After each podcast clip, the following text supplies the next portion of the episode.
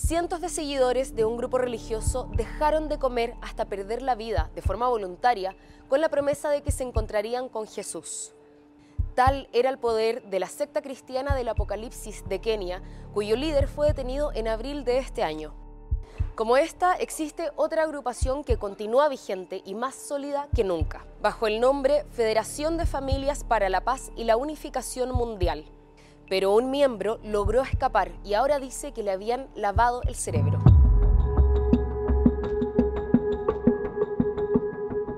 Steven Hassan se encontraba en la cafetería de su universidad cuando varias jóvenes se acercaron a él para conversar. Les preguntó si eran parte de algún grupo religioso y le dijeron que no, pero más tarde se daría cuenta de que le habían mentido. En una entrevista con la BBC, Steven describe que le hicieron una especie de bombardeo amoroso, dándole afecto para manipularlo y atraerlo al grupo. Un día lo llevaron a cenar para presentarle amigos de todo el mundo. Luego lo llevaron a una charla y finalmente lo invitaron a un viaje. Deberías venir, será divertido, le dijeron. Ese viaje sería el inicio de la experiencia más traumática de su vida. Con solo 19 años se unió a la Iglesia de la Unificación, cuyo líder era el pastor Sung Myung Moon, fallecido en 2012. En la entrevista, Hassan cuenta que el pastor nacido en Corea del Norte se presentaba como el Mesías más grande que Jesús y profesaba que los coreanos eran la raza superior.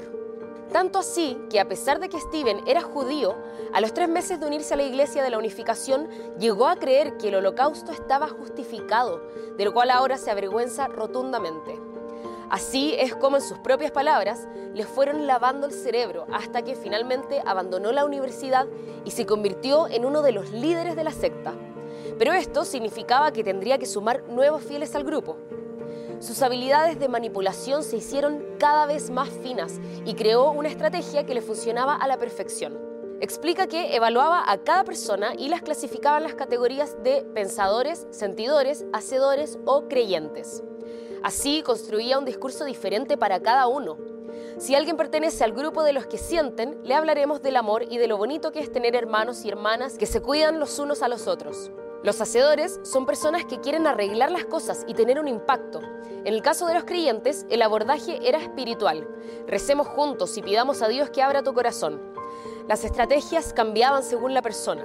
Así le contó al medio británico. Dos años y medio llevaba ya Steven Hassan en la Iglesia de la Unificación hasta que un accidente automovilístico cambiaría su vida para siempre. Tras el choque pasaba bastante tiempo solo y pensando en el hospital y llamó a la persona que sería clave para escapar de la iglesia, su hermana.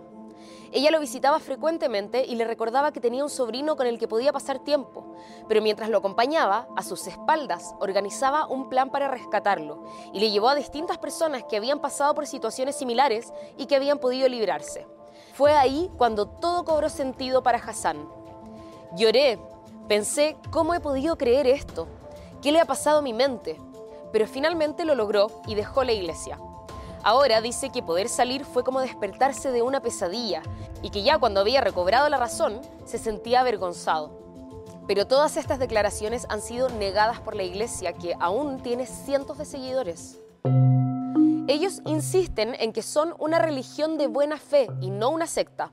Afirman que no hay ninguna sugerencia en las enseñanzas del grupo de que el holocausto esté justificado y aseguran que muchos de sus miembros también nacieron y se criaron como judíos.